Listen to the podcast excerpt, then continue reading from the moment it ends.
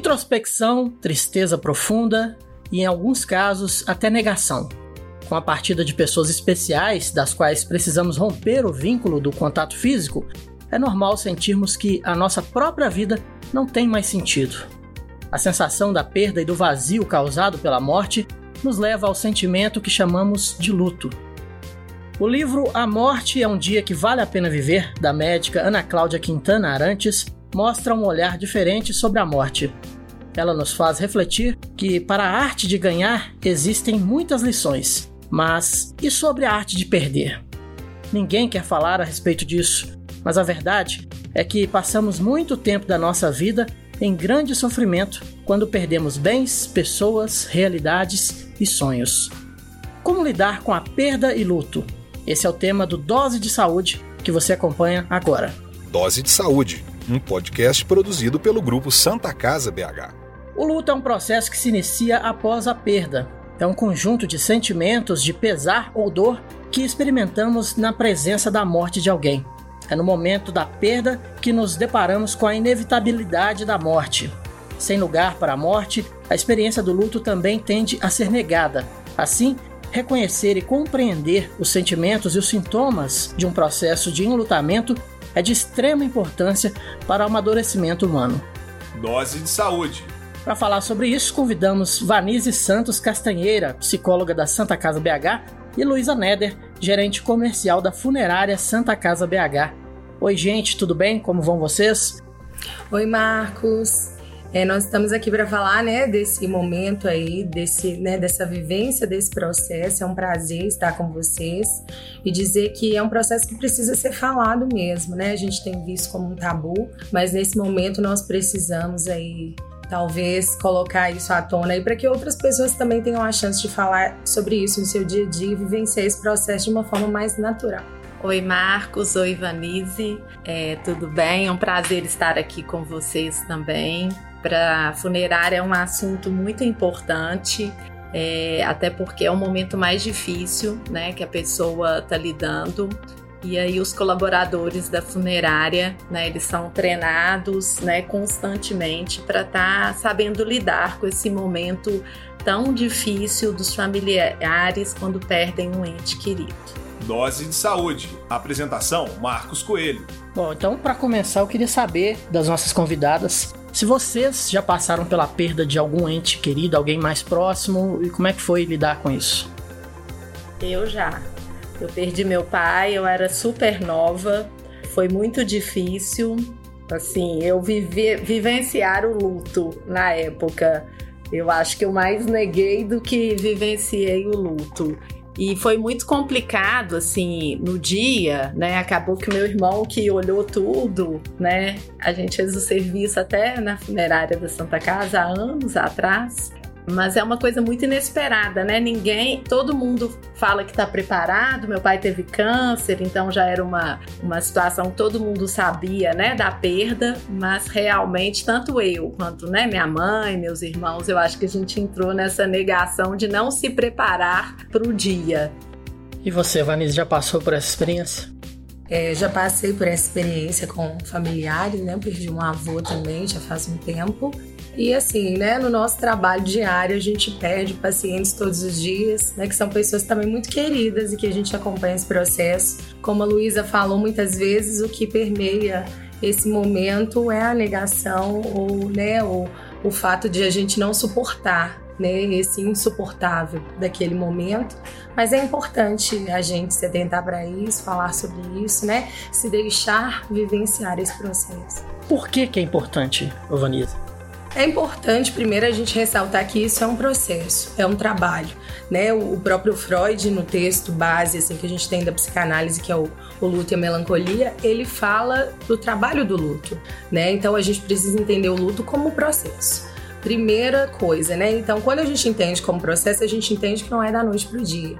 Nós vamos entender que tem um caminho a ser percorrido. E por que, que é importante isso, né? Para que a gente possa, inclusive, dar continuidade na vida. Então, quando a gente, diante da perda de alguém querido, é, é, importante que a gente faça esse trabalho de ir entendendo que ela se perdeu de alguma forma dentro de nós, mas que ela continua viva de uma série né, de, de formas tão diferentes assim, né? Mas ao mesmo tempo é, que isso nos libere para viver a vida, para que a gente né, entenda outros sentidos e para que a gente não se perca com aquilo que se perdeu. Você está ouvindo Dose de Saúde do Grupo Santa Casa BH. Recentemente, eu, eu, um conhecido meu com a esposa faleceram num acidente de moto e eu até lembro que no dia eu fiquei bastante chocado, porque eram pessoas muito jovens, né? O rapaz tinha 39 anos, a esposa tinha 42, e eles deixaram três crianças para trás, deixaram os três meninos, né? Um de um ano de idade, outro de três e outro de sete. E eu comentei com a minha esposa, eu falei, nossa, como é que eles vão contar isso para as crianças, né? Como é que eles vão falar que os pais não vão voltar mais? Como é que conversa com a criança numa hora dessa? É interessante porque muitas pessoas tendem a esconder, né? É, esse fato das crianças ou minimizar. Mas ao mesmo tempo é preciso falar da morte, né? Como entender que os pais que estavam com ela, que cuidavam dela, de repente sumiram, né? Isso é permite lugar à fantasia. Então é preciso que realmente a gente, e se for necessário, talvez a ajuda até de um profissional, mas inicialmente a gente sabe que a gente não tem talvez essa possibilidade e que os próprios familiares têm fala, mas tem que dar lugar a isso. Né? Nós tentamos afastar a morte de todas as formas que a gente puder. Né? Às vezes, quando a criança perde um peixinho, a gente tende a ir lá e comprar outro peixinho.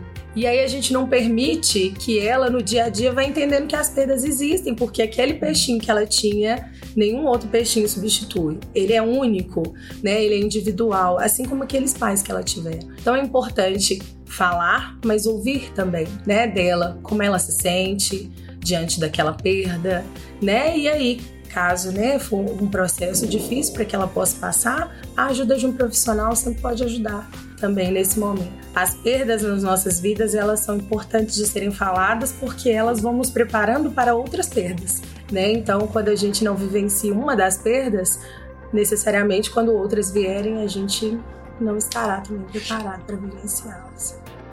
Ô, Vanise, e cada pessoa tem um jeito de lidar com luto, igual a própria Luísa falou que negou, né? Enfim, cada um vai ter um momento, vai ter um jeito de, de enfrentar esse, essa dor? Sim, como, né, assim, a gente pode partir do pressuposto que nós somos únicos em essência, né? E que nós temos um jeito, inclusive, de lidar, enfrentar as coisas das nossas vidas de uma forma muito diferente. Isso diz respeito também ao luto né? O luto não vai se dar para cada pessoa de uma forma igual, mas sempre diferente, baseado naquilo, né? Que são valores, aquilo que de repente ela já conseguiu na vida ter por base de enfrentamento, das estratégias que ela utiliza em outros setores da vida, então é, de como que ela se prepara para esse momento. Então tudo isso vai variar na hora do processo do trabalho de luto. Então, na funerária a gente também percebe que cada um reage de uma maneira, né? Logo após a notícia, né, que o hospital dá para a família. Então, é muito importante assim esse controle emocional dos colaboradores da funerária. Tem pessoas que ficam muito agressivas, que não querem aceitar, tem pessoas que ficam muito tristes, não conseguem nem decidir assim a parte burocrática, né, do processo mesmo de enterro, cartório. Então, todos os colaboradores são treinados para dar todo esse apoio. Mas, por mais que há esse treinamento, o ideal é fazer um planejamento realmente, né? Nessa hora tem decisões para serem tomadas ali, até com relação à própria decoração do, do, do velório, enfim, tem coisas mínimas que você nunca pensou que ia ter que decidir e de uma hora para outra tem que decidir, né, Luísa? Sim, Marcos, é um momento muito delicado, né? Porque ninguém quer decidir nada naquele momento, né? Um momento que você tá com muita dor. Então, é, o que eu falo é, é uma coisa muito pouco falada, mas o plano funerário contribui muito para isso, porque no plano você já decide, né, a ornamentação, qual urna você, né, gostaria. Então você decide isso tudo antes do momento da dor, né? Então, por mais que a equipe, né, de atendimento e vendas, ela é preparada para lidar com essas situações atípicas, fica mais confortável, né, para a família que acabou de perder uma pessoa muito querida ter essas decisões anteriormente. E o custo-benefício também fica muito melhor, né? Porque é uma questão que você vai pagando aí ao longo da sua vida.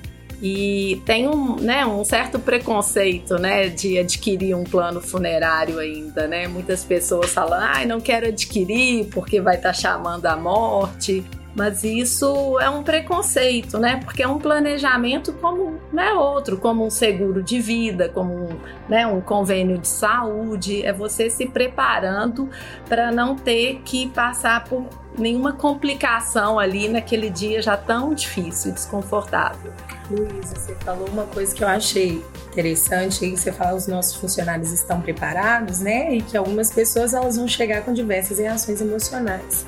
E isso é importante os funcionários terem noção de que aquilo não é com eles naquele momento, né?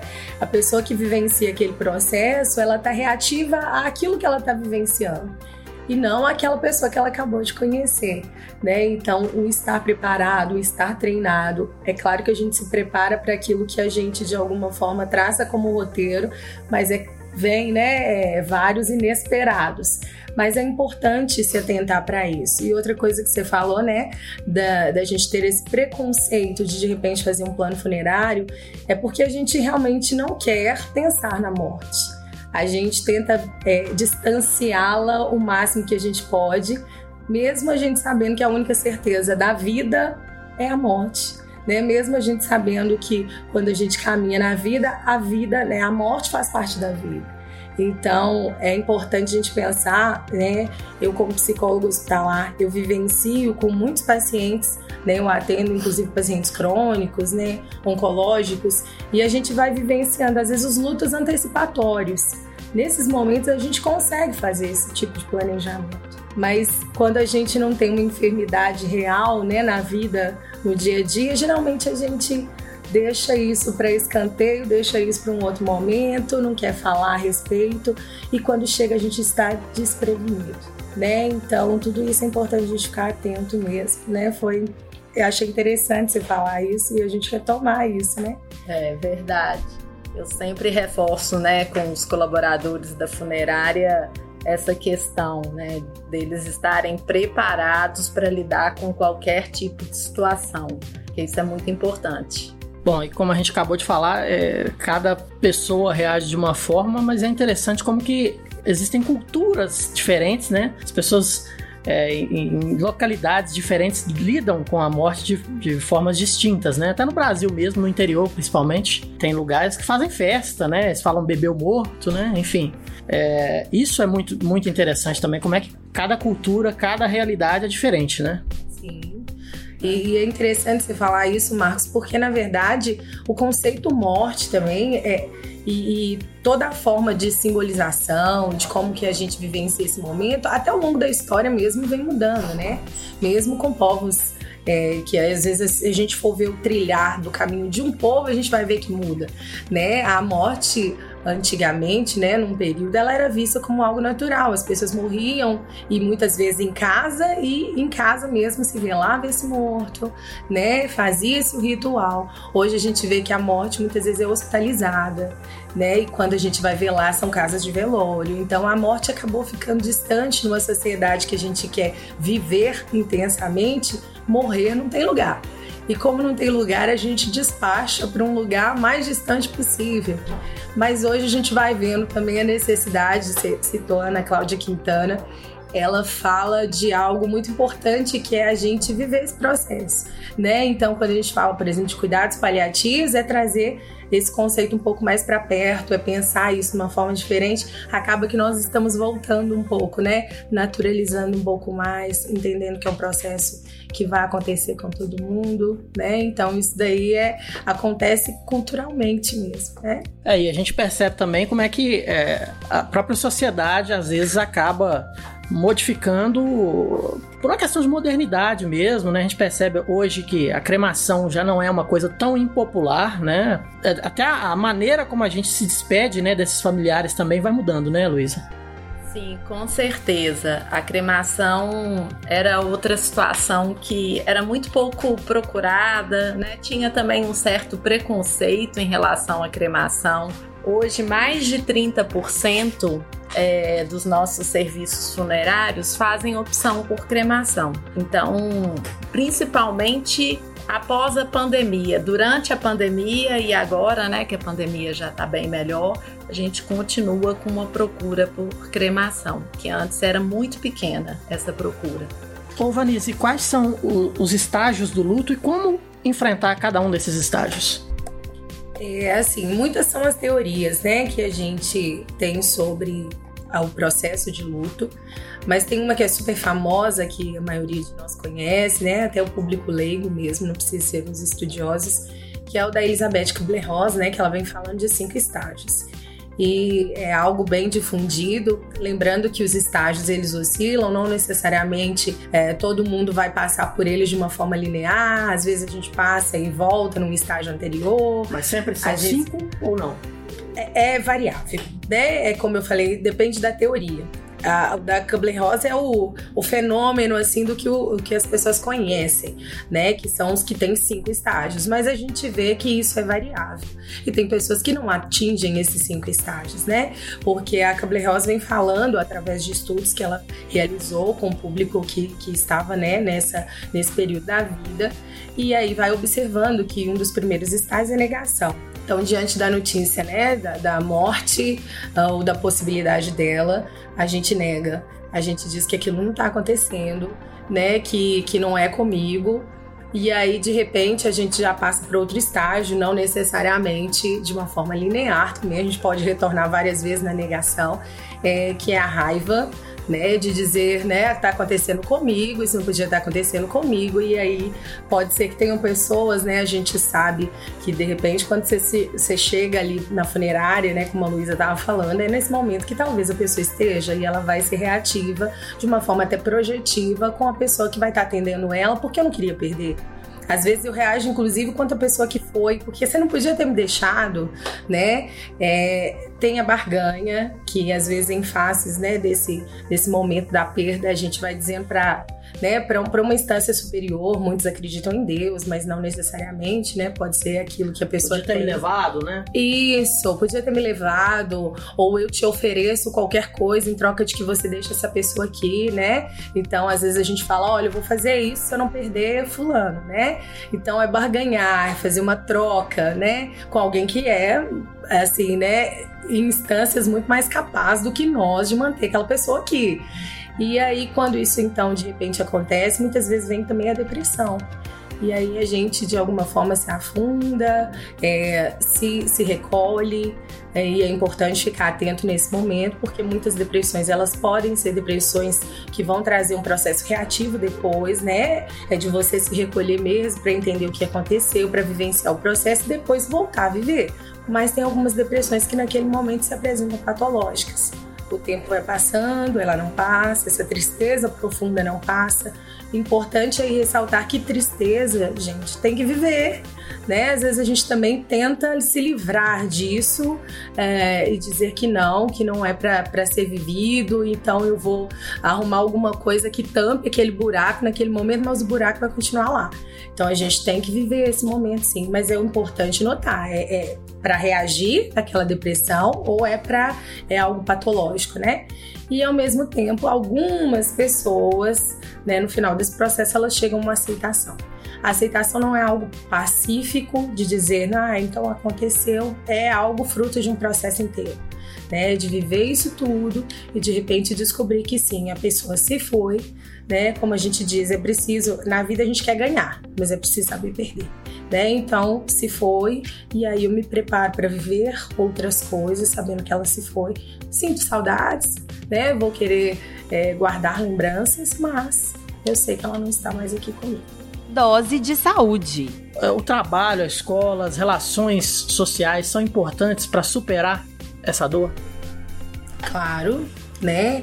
É, nós somos seres sociais. Né? Então a gente já nasce de alguma forma, a gente vai ao longo da vida tendo esses relacionamentos que muitas vezes nos sustentam no momento em que parece, né, é, é o que a maioria dos pacientes falam, que você perde o chão.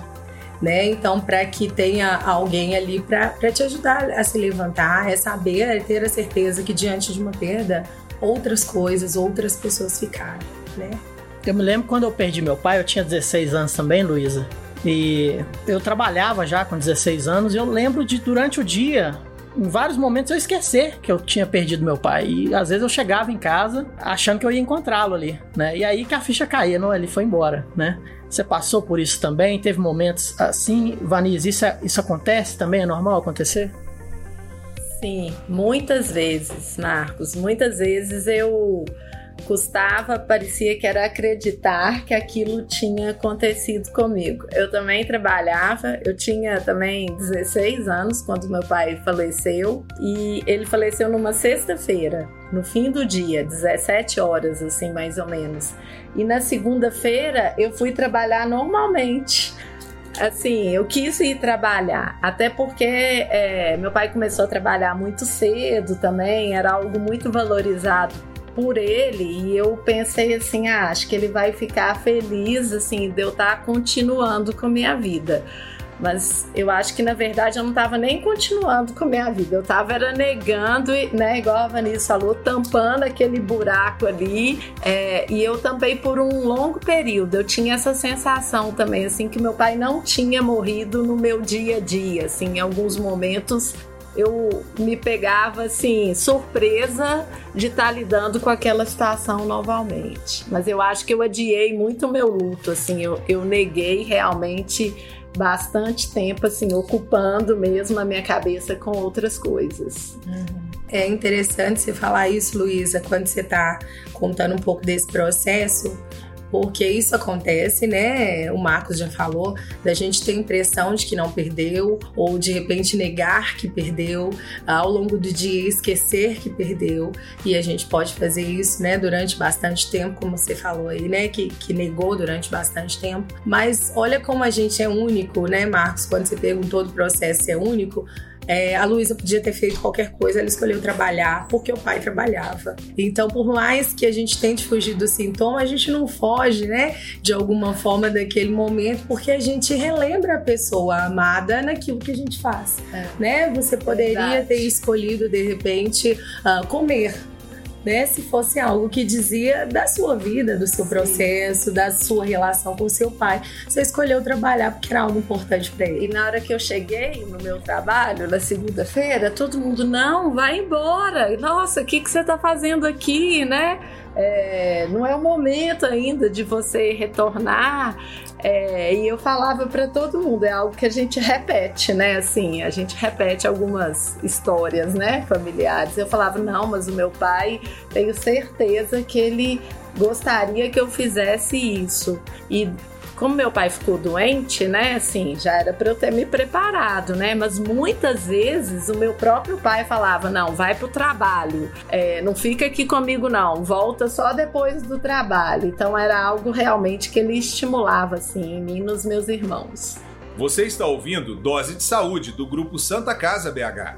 É possível se preparar para a perda de um ente querido, porque a própria Luísa já falou, né, que sabia que ia perder o pai, estava prestes a perder o pai. E isso eu passei por isso também. Aliás, passei com minha mãe, minha mãe teve câncer também. E é interessante porque o meu pai foi muito repentinamente que ele partiu. Eu cheguei do trabalho, dei benção, pai, subi. A hora que eu desci para encontrar com ele de novo, questão de 15 minutos, ele estava sofrendo um derrame, né? E aí foi pro hospital e ficou uma semana no hospital, mas enfim, aquilo ali foi o último momento que eu tive com meu pai. E minha mãe não, ela teve câncer foram dois longos anos aí com ela, né?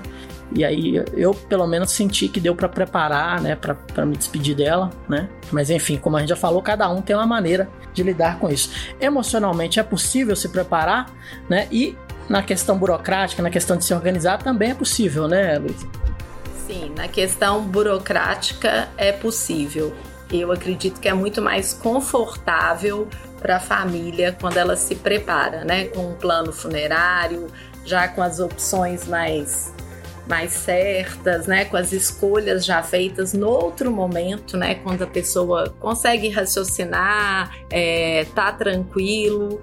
É, então é muito possível esse planejamento, porque na verdade é um planejamento, né, para quando você precisar utilizar. Em relação, né, à parte emocional, psíquica, é possível também, né, embora difícil, né? Não é fácil, são os processos que a gente chama de luto antecipatório, uh, mas a gente pode pensar num processo que segue ao longo da vida, né? Nós já desde pequenos nós perdemos. E como eu falei no exemplo do peixinho, é importante não tamponar a perda. É importante dar lugar para ela, deixar que se fale sobre ela, porque ao longo da vida a gente acumula perdas simbólicas e reais.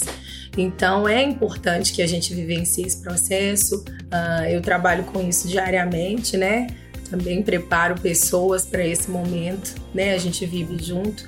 E eu acho interessante você falar isso, Luísa, porque todas as vezes que a gente chega mesmo nesse momento burocrático, talvez é um dos maiores impactos que a gente tem, né? Se a ficha não caiu até ali, é o momento em que a ficha cai. É, a porque ficha cai. a gente precisa, é, de alguma forma, providenciar algo para uma despedida.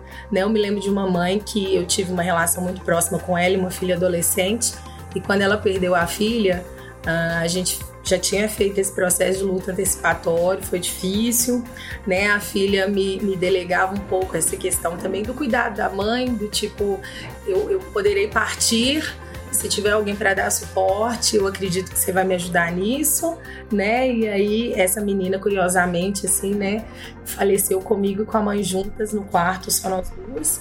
E a mãe me disse que ela precisava de mim nesse momento burocrático. Nós escolhemos juntas, né, o caixão da menina, as flores, tudo da forma como ela gostaria de ser enterrada, porque ela dizia: Você conheceu tão bem quanto eu. Então, é, eu acredito que é um momento de preparação necessário, né? É um momento que as pessoas geralmente elas ficam muito fragilizadas. E tudo que a gente puder fazer de uma forma antecipada é sempre importante. Embora o que eu ouço com maior das frequências é ainda não estava preparado. Então ninguém está 100% preparado. É um momento de choque porque aquilo que a gente imaginou se torna real.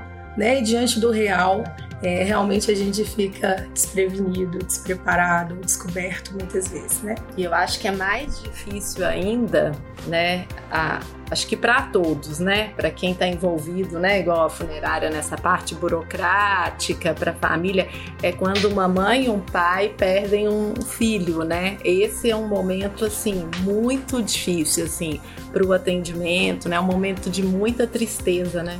Porque eu acho que a gente meio que está preparado automaticamente para perder os pais, Mudar mas nunca para perder os filhos. Então é um atendimento muito, muito triste, realmente.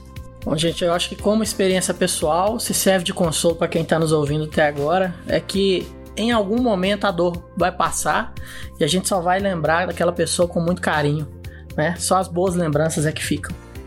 Eu quero agradecer a participação da Vanise Santos Castanheira, psicóloga da Santa Casa BH, e da Luísa Neder, gerente comercial da Funerária Santa Casa BH. Agradecemos também a sua audiência até aqui nessa edição do Dose de Saúde, a sua pílula de informação, saúde e bem-estar. Obrigado, gente. Foi muito bom poder partilhar com vocês sobre isso. E como o Marcos falou, né, a gente faz esse trabalho justamente para que a gente possa chegar num ponto que isso é, passe, né, essa parte mais intensa, mas lembrando que né, aquele que se foi, ele pode continuar presente, né? Eu tenho crianças que ainda brincam, né? Ele foi, né, tia, mas vai ficar no coração. E fica, fica naquilo que a gente aprendeu, né? Fica naquilo que a gente viveu ao longo da vida. E é importante falar sobre esse processo porque a morte faz parte da vida, né? Como o Marcos abriu aí dizendo, a morte sempre é um dia que vale a pena viver e ninguém pode vivê-lo por nós. Obrigada a todos. Realmente é um assunto muito importante da gente estar tá falando.